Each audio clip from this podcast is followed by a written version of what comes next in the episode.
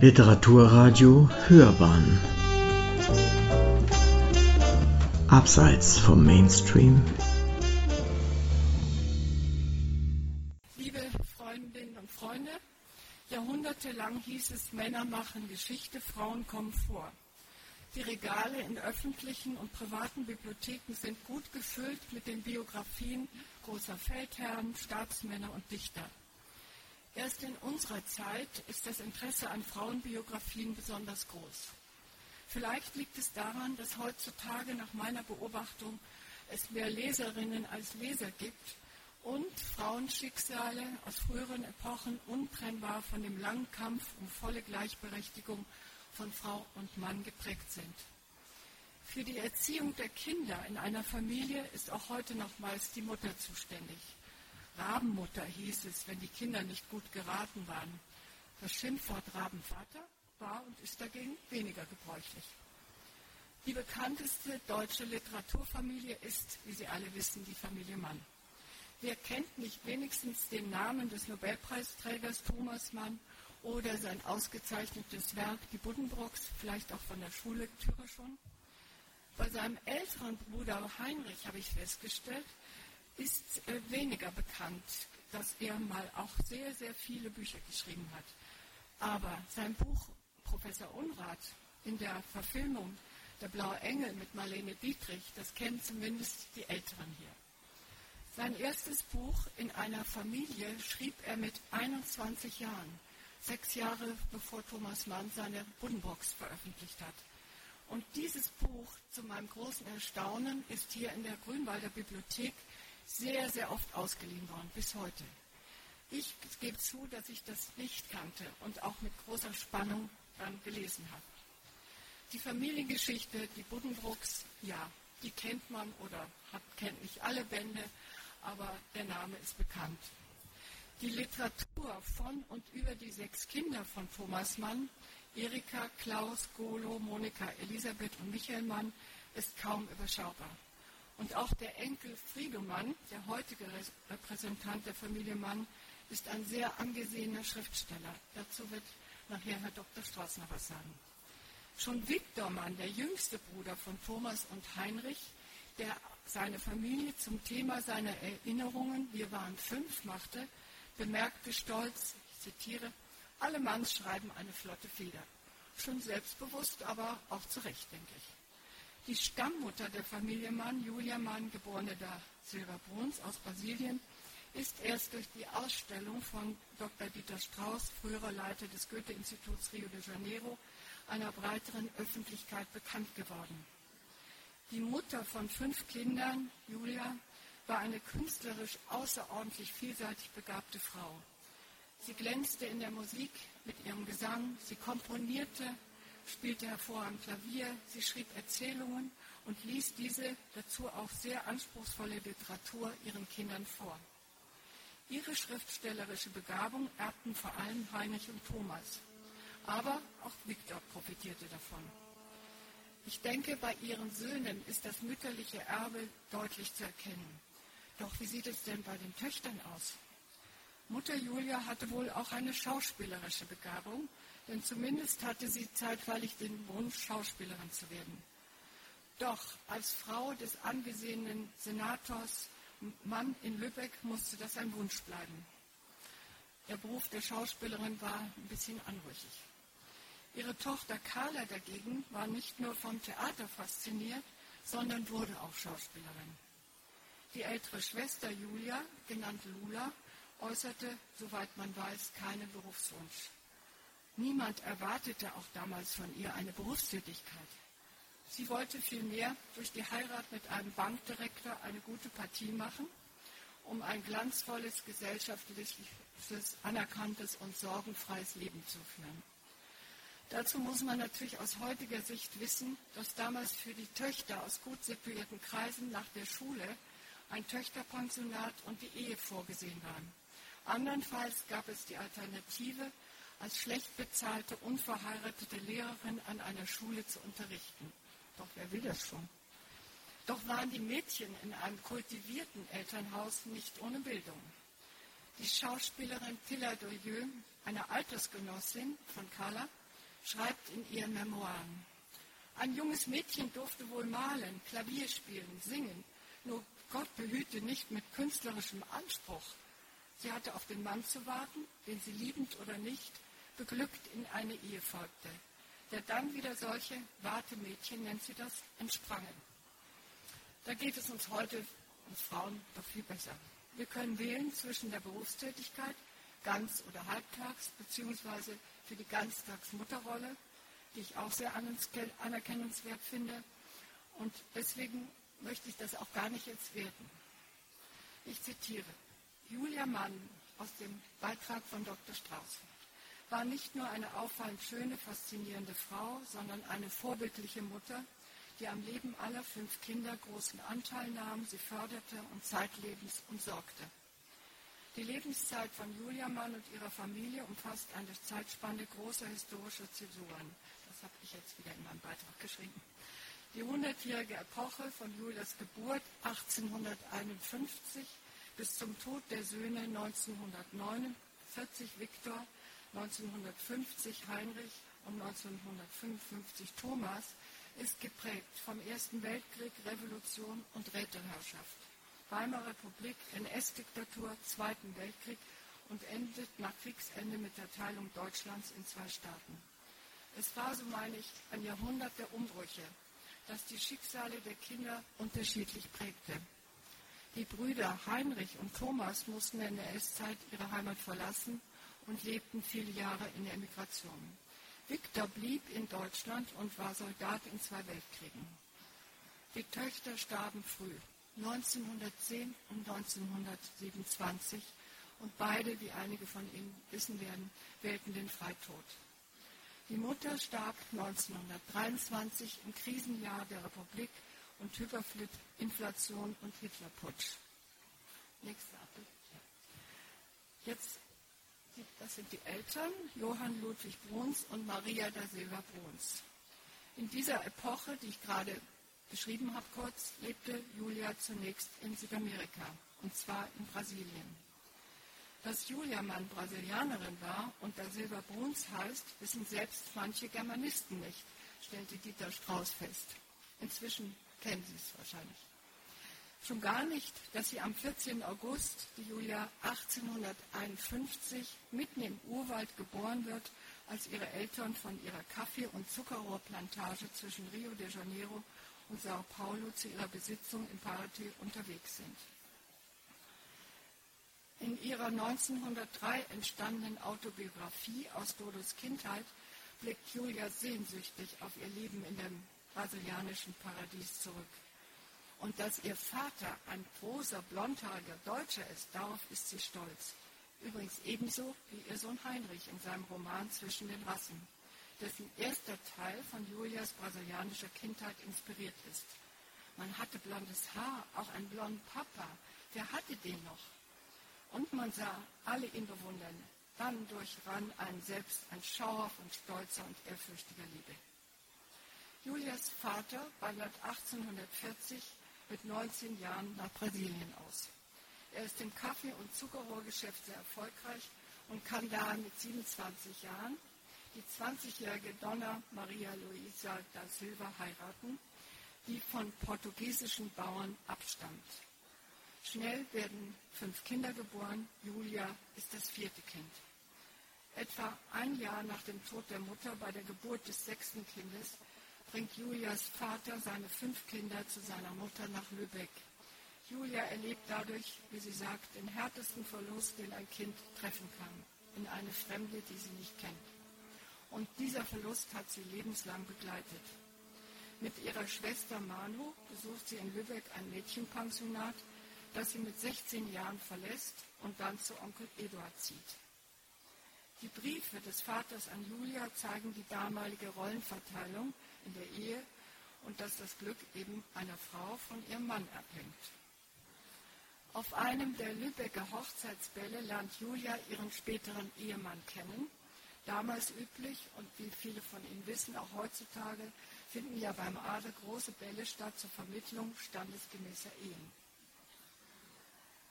Wer war der auserwählte Ehemann und passte er zu Julia? Die Familie Mann ist eine der ersten Adressen in Lübeck. Ihr Getreidehandel führt sie bis nach Norwegen und nach Russland. Und ihr Verlobter heiratet Julia mit 30 Jahren und sie ist damals noch nicht mal 17 Jahre. Nach der Hochzeit wird der tüchtige Ehemann bald als Senator für Wirtschaft und Finanzen mit Ämtern überhäuft. Julia ist Hausfrau und Mutter einer wachsenden Familie. Julia kümmert sich zu Hause vor allem um die musische Erziehung der Kinder. Sie kann aber auch empfindlich strafen. Mit Schlägen im nervösen Affekt beruft sie sich immer wieder auf die Autorität ihres Mannes. Zitat, das wird Papa erfahren. Gibt es ja auch heute noch Frauen, die das so machen, glaube ich. In Klammern. Eine männliche Dominanz, die sie auch selbst erfährt. Sie hätte gern morgens länger geschlafen, aber ihr Mann litt es nicht, sondern rief mich so lange, schreibt sie, bis ich aufstand, um nach dem Rechten zu sehen, wie er sagte. Fühlt sie sich in ihrer Ehe wie in einem goldenen Käfig? Sind die Gegensätze zwischen den Eheleuten zu groß? Ihr wird klar, dass sie ihre Mädchenjahre zu früh verlassen hatte. Und nach dem frühen Tod ihres Mannes zieht sie nach München, einer Stadt mit südlichem Flair, der ihrer Lebensart viel besser entsprach als Lübeck. In ihrer großzügigen Schwabinger Wohnung führt sie einen beliebten literarisch-musikalischen Salon. Eine Rolle, die sie mit Charme und Eleganz spielt. Zu ihrer Beliebtheit gehört sicher auch ihr großes Engagement für die Literatur, besonders für die Schriftstellerei ihrer beiden Söhne Heinrich und Thomas. Julia hat ihre literarische Entwicklung immer mit großer Aufmerksamkeit verfolgt. Wenn sie in den Schaufenstern der Buchläden deren neue Romane nicht entdeckt, bedrängt sie die Buchhändler so, dass sie diese sofort ausstellen sollen. Bis dahin, dass, sich einer, dass sich einer von ihnen durch die große Papierschwere Brotbüt, die sie in der Hand hält. Er habe wohl geglaubt, sie wolle ihn erdolchen, soll Julia lachend gesagt haben. Zu ihrem ältesten Sohn Heinrich und zum jüngsten Viktor scheint sie eine besonders enge Beziehung zu haben. Der intensive äh, Briefwechsel mit Heinrich und ihre finanzielle Unterstützung bei seinen literarischen Anfängen beweist Julias große Zuneigung und Anteilnahme an seinen ersten Versuchen, auf dem schwierigen Buchmarkt als unbekannter junger Autor Fuß zu fassen. Seine literarischen Texte zeigen ihn, so meine ich, als Einzelkind. Er ist nicht Teil der Familie, wie Manfred Eickholte auch in seinem Beitrag über Heinrich feststellt. Auch später wirkt Heinrich nicht wie ein Bruder, sondern mehr wie ein außenstehender Beobachter. Zum Beispiel in seinem Roman Die Jagd nach Liebe in dem die Schwester Carla wie ein Lustobjekt dargestellt wird. Zu ihr hatte er wohl die engste Beziehung, die auch von ihr erwidert wurde. Zu Thomas und seiner Schwester Lula verhielt sich Heinrich ambivalent und zog sich zeitweilig von dem Kontakt zu ihnen ganz zurück. Auch die Beziehung zu seinen Eltern, meine ich, ist wechselhaft bis schwierig, wie man in seinen literarischen Zeugnissen lesen kann. Während seine Vaterfiguren durchweg positiv mit Bewunderung, Stolz, Respekt und Einverständnis geschildert werden, ist Heinrichs Verhältnis zur Mutter schwierig und zeigt Irritation, Enttäuschung, Besorgnis, Mitleiden, aber auch Bewunderung für die schöne Mutter. Heinrich verlässt als 18-jähriger Lübeck, um gegen den Wunsch seines Vaters Schriftsteller zu werden. Nach einer längeren schweren Erkrankung und langem Aufenthalt in Sanatorien schreibt er seinen ersten Roman in einer Familie. Dieser bis heute viel gelesene Roman ist ein Schlüsselroman zu seiner Familie. Und die Mutter unterstützt ihn wieder. Sie finanziert 1894 den geforderten Eigenanteil des Verfassers an der Veröffentlichung. Ob Julia sich und ihre Familie in den Romanfiguren wiedererkannt hat, in den späteren Romanen verwertet Heinrich die Erinnerungen seiner Mutter literarisch. Vielleicht hat er deshalb seine 50-jährige Mutter gebeten, die oft erzählten Erinnerungen an die Kindheit in Brasilien aufzuschreiben. An Heinrichs Begeisterung für Frauen nahm Thomas Anstoß. Heinrich meint dagegen, Zitat, das einzige Thema, das für ihn wirklich wichtig sei, seien Frauen. Und an anderer Stelle richtet er sogar einen Appell an die Männer, Denn, Zitat, sogar von den sich bewegenden, aus ihren Rollen ausbrechenden Frauen in der Gegenwart könnten die Männer viel lernen. Erstaunlich modern, denke ich, und immer noch aktuell. Vor fast 90 Jahren, am 10. Dezember 1929, erhielt Thomas Mann den Nobelpreis für Literatur. Sechs Jahre zuvor war seine Mutter in Wesseling gestorben. In Thomas Manns Bankettrede zur Verleihung des Preises spricht er über Tonio Kröger, eine Erzählung, die nach seiner Ansicht immer noch jungen Menschen wohl gefällt und vielleicht auch in den Schulen noch gelesen wird. In der Nobelpreisrede erwähnt er sich selbst als Lübecker Kind und fährt fort. Tonio Kröger handelt vom Süden und vom Norden und von der Mischung beider in einer Person, einer konfliktvollen und produktiven Mischung. Der Süden, das ist in dieser Geschichte der Inbegriff alles geistig sinnlichen Abenteuers, der kalten Leidenschaft des Künstlertums. Der Norden dagegen, der Inbegriff aller Herzlichkeit und bürgerlichen Heimat, alles tiefruhenden Gefühls, aller innigen Menschlichkeit. Zitat Ende. Damit betont er, so meine ich, auch den Einfluss der Mutter auf sein Werk. Ich denke, zur Beurteilung meines Werkes, sagt Thomas Mann, oder des Werkes meines Bruders Heinrich, ist dieser Einfluss kaum zu unterschätzen. Aus dem profunden Buchbeitrag von Paulo Astor Süte zum Leben und literarischen Werk von Thomas Mann werde ich hier aus dem Buch nur erwähnen, was sich auf sein mütterliches Erbe oder auf eine konkrete Person bezieht. So war im Familienkreis sofort klar, dass die Figur der Senatorin Rodde im Roman Dr. Faustus nur Mama sein könnte, wie der jüngste Bruder Viktor in einem Brief feststellt. Aber Thomas Mann wehrt sich dagegen. Zitat, wenn es Überschneidungen zwischen Frauenfiguren in seinen Texten mit seiner Mutter gegeben haben sollte, dann lediglich durch die beiden Motive der Musikalität und des Weithierseins. Man sei sehr schnell mit dem Identifizieren von Personen in der Literatur und auch im Leben. Thomas wiederum ist seiner eigenen Literatur gegenüber äußerst selbstkritisch. Wie ein Brief des 76 jährigen Autors an den Philosophen Theodor Adorno besonders zeigt. Er sagt, diese Krull-Memoiren machen mir ein Maß von Sorge, das mit dem ihrer Würde nicht übereinstimmt. In keiner Beziehung, weder dem Gegenstande nach, den Ansprüchen nach, die er stellt, ist die Aufgabe rechte Morage, also ist das die Aufgabe meines Alters. Panerotik und Juwelendiebstahl sollte man an solche Scherze die Kräfte seiner hohen Jahre wenden? Es sind schwierige und langwierige Scherze, also sehr selbstkritisch. In einem anderen Brief schreibt Thomas über sein elterliches Erbe, das er nach Goethes bekannten Ausspruch auf sich bezieht, leicht abgewandelt. Vom Vater habe er die Statur oder doch manches davon und des Lebens Ernstes führen vom Mütterchen all das, was bei Goethe mit der Frohnatur und der Lust zu fabulieren zusammengefasst ist.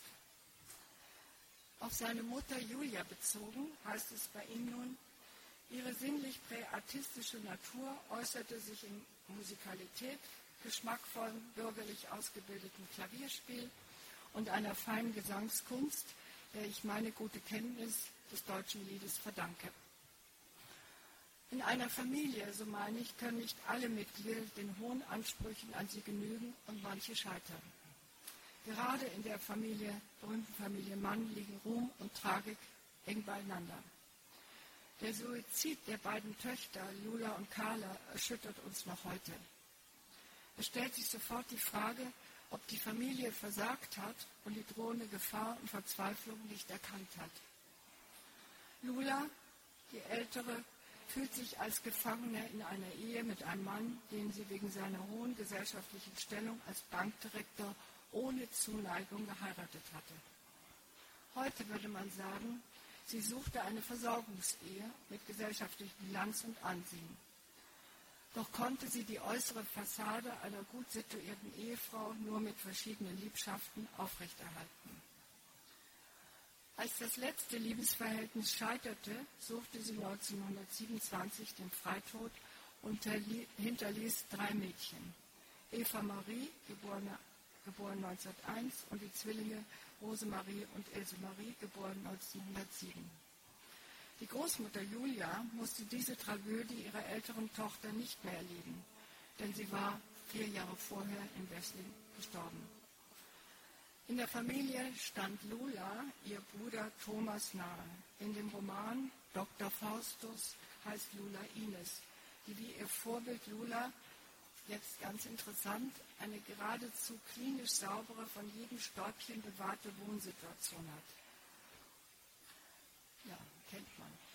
In dem einfühlsamen Beitrag von Dirk Heißerer wird auf einen Fragebogen verwiesen, den Julia 1895 folgendermaßen beantwortete. Sie habe Angst vor Spinnen und ausgelacht zu werden. Sie sei jähzornig, wenn auch ohne Tatkraft und Schlagfertigkeit. Und ihr größtes Unglück sei, Liebe verschwendet zu haben. Dieses Defizitgefühl, verstärkt durch den öffentlichen Erfolg der Brüder, könnte Julias seelisches Gleichgewicht schon früh gestört haben.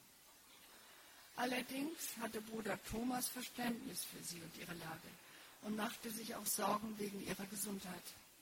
Wie nah er ihr stand, zeigt seine Widmung im dritten Teil der Buddenbox. Meiner Schwester Julia sei dieser Teil der Erinnerung an unsere Ostseebucht von Herzen zugeeignet. Auch hielt er die Trauerrede bei ihrer Beerdigung, die aber erst demnächst veröffentlicht wird. Auch Carla scheitert in ihrem Leben und hat wie ihre Schwester einen Verbündeten in der Familie, Bruder Heinrich. Ihr Wunsch ist, eine erfolgreiche Schauspielerin zu werden. Während Thomas ihren ersten Bühnenauftritt mit Sarkasmus kommentiert, bestärkt Heinrich sie. Er bewundert sie und bekennt, das Wesen, das ich mir am nächsten gewusst habe, war meine Schwester. Heinrich plant ihre Rollen und ihr Leben, auch lebt sie zeitweise von seiner Unterstützung. Dafür beutet er sie literarisch aus denn Heinrich Manns feinfühlig erscheinendes Verständnis für verzweifelte Lebensäußerungen ihm nahestehender Frauen ging meist daher mit literarischen Ausbeutungsinteressen, schreibt Willi Jasper in seinem Beitrag über Carla in unserem Buch. Ihr eigentliches Problem war wohl, ihr Leben und ihre Rolle als Schauspielerin auseinanderzuhalten. Mit ihren Liebesverhältnissen scheiterte sie, genauso wie ihr Traum einer erfolgreichen, berühmten Schauspielerin. Ihre Flucht in die Scheinwelt des Theaters und verschiedene Affären führten schließlich dazu, dass Carla in der Familie als Gefangene angesehen wurde. Ihr Ende ist schrecklich. In der gemeinsamen Wohnung mit der Mutter nimmt sie Gift, nachdem eine gewünschte Heirat nicht zustande kam. In den Trauerbekundungen der Familie Mann wurde jede Mitschuld am Schicksal Carlas zurückgewiesen. Nur Heinrich erklärte später, seine Verantwortung sei schwer gewesen. Allerdings hat sein Verantwortungsgefühl ihn nicht daran gehindert, Carlas private Tragödie nur wenige Monate nach ihrem Tod unter dem Titel Schauspielerin auf die Bühne zu bringen. Mit Tilla Dorieux in der Rolle, die sehr erfolgreich war, und unter heftigem Applaus der Brüder Thomas und Heinrich. Victor, der Jüngste nun, über den ich einen Beitrag geschrieben habe, war ein Nachzügler, der seiner Mutter besonders nahe stand. In seinem kurz vor seinem Tod vollendeten Buch über seine Familie, wir waren fünf, schreibt er über seine unbeschwerte Kindheit in München. Die Geschwister sind für ihn wegen des großen Altersunterschieds wie Onkels und Tanten und verwöhnen ihn. Ich glaube, er hat das sehr genossen. Nach der Schule, wie bei den Brüdern, ist sein Schulbesuch nicht ohne Schwierigkeiten. Er wird erst zur Marine und dann zur Landwirtschaft. Nach dem Praktikum und Volontariat in Weinstefan studiert er an der TH München und erwirbt den Diplom Landwirt. Die Militärzeit gefällt ihm gut. Anders als sein Bruder Thomas, der ist mit ärztlichem Attest bald entlassen äh, äh, der bald mit ärztlichem Attest entlassen wird. Überhaupt sind die drei Brüder ja grundverschieden. Nicht nur in ihren politischen Ansichten zu Krieg und Frieden, sondern auch gegenüber seiner Entscheidung, als Student Mitglied einer schlagenden Verbindung Cor Agronomia, heute Cor Alemannia, zu werden. Im Gegensatz zu den Brüdern, die in der NS-Zeit verfolgt wurden und emigrieren mussten, kann Viktor in Deutschland bleiben. Er wird NSDAP-Mitglied und ist Soldat in beiden Weltkriegen und schreibt mal einmal, er hat sich wohlgefühlt als Soldat. Im Gegensatz natürlich zu Heinrich und Thomas. Sein Beruf als Agrarexperte bei der Bayerischen Handelsbank füllt ihn vielleicht nicht ganz aus. Und so schreibt er in der Freizeit die Geschichte seiner Familie. Wir waren fünf. Ein sehr lesenswertes Buch, das nach dem Krieg erschienen ist und bis heute mehrere Auflagen erlebt hat. Jetzt möchte ich etwas aus dem Buch noch lesen, aber vielleicht etwas später. Viktor der Benjamin steht bis heute im Schatten seiner berühmten Brüder. Seine Beziehung zu seiner Mutter Julia ist bis zu ihrem Tod sehr eng. In einem sehr einfühlsamen, liebevollen Nachruf schildert er sie als, so nennt er das, Inkarnation der, Inkarnation der idealen Mutter unseres Vaters, liebevolle Frau, die schöne, gütige und elegante Repräsentantin des großen Hauses. Aber vor allem war sie die Mutter der fünf. Jetzt habe ich noch was entdeckt, das ich gerne lesen würde. Wir leben ja in sehr unruhigen Zeiten, wo wieder Kriege begonnen werden, wo Aufruhr herrscht, wo nicht nur die Klimakatastrophe uns beschäftigt, sondern dass auch sehr vieles in der Gesellschaft aus den Fugen geht und Hass und äh, Verdruss zunimmt. Und da habe ich mir überlegt, hier gibt es ein Buch, das heute nicht mehr auf dem Buchmarkt ist, von Viktor Mann. Das Buch heißt Aufruhr. Ich habe wirklich mit viel Mühe und durch die Hilfe eines Antiquars das letzte Exemplar, das es in Deutschland gibt, bekommen. Das Buch Aufruhr hat er, der Viktor Mann 1919 äh, nach der Räterepublik, also als die Räterepublik fast fertig schon wieder zu Ende war, nach dem Ersten Weltkrieg, hat er herausgegeben. Und er, er schreibt so äh, prophetisch, wie er die damalige Situation gesehen hat dass ich das Ihnen noch gerne vorlesen möchte. Und auch wer in dem Sammelband vertreten ist, natürlich seine beiden Brüder auch. Neben der Tätigkeit in der Bank interessierte ihn das soeben erlebte Zeitgeschehen, besonders die Revolution und ihre Folgen so sehr, dass Victor beschloss, im April 1919 ein Sammelband mit Revolutionsgeschichten von Schriftstellern aus verschiedenen Epochen herauszugeben. Sein Buch Aufruhr 15 Geschichten erschien im Münchner Delfin-Verlag Dr. Richard Landauer. Als Victor spät nachts in seiner Parterrewohnung am 7. April 1919 das Vorwort schrieb, gab es auf der Straße Schießereien. Das passe zum Thema Aufruhr, stellte er lakonisch fest und schrieb weiter. Doch welche Autoren aus der in großer Anzahl publizierten Literatur zu den Revolutionen früherer Jahrhunderte sollte er auswählen? Welche Geschichten waren für den Leser 1919 aktuell und interessierten ihn. Ich denke, keine leichte Aufgabe für den jungen Herausgeber. Dazu kam, dass er mit seinem ambitionierten Vorhaben, wenn auch nicht als Schriftsteller, den Vergleich mit seinen bekannten Brüdern Heinrich und Thomas fürchten musste. Nun, im Vorwort erfährt der Leser vom Herausgeber, welche Kriterien für die Auswahl der 15 Autoren gelten.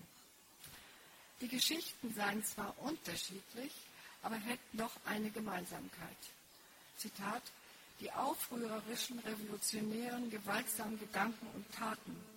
Heute, da unsere Tage und Nächte von gewaltsamen, umwälzenden Ereignissen umgeben und erfüllt sind, heute hat wohl jeder empfunden oder gesehen, was Aufruhr ist.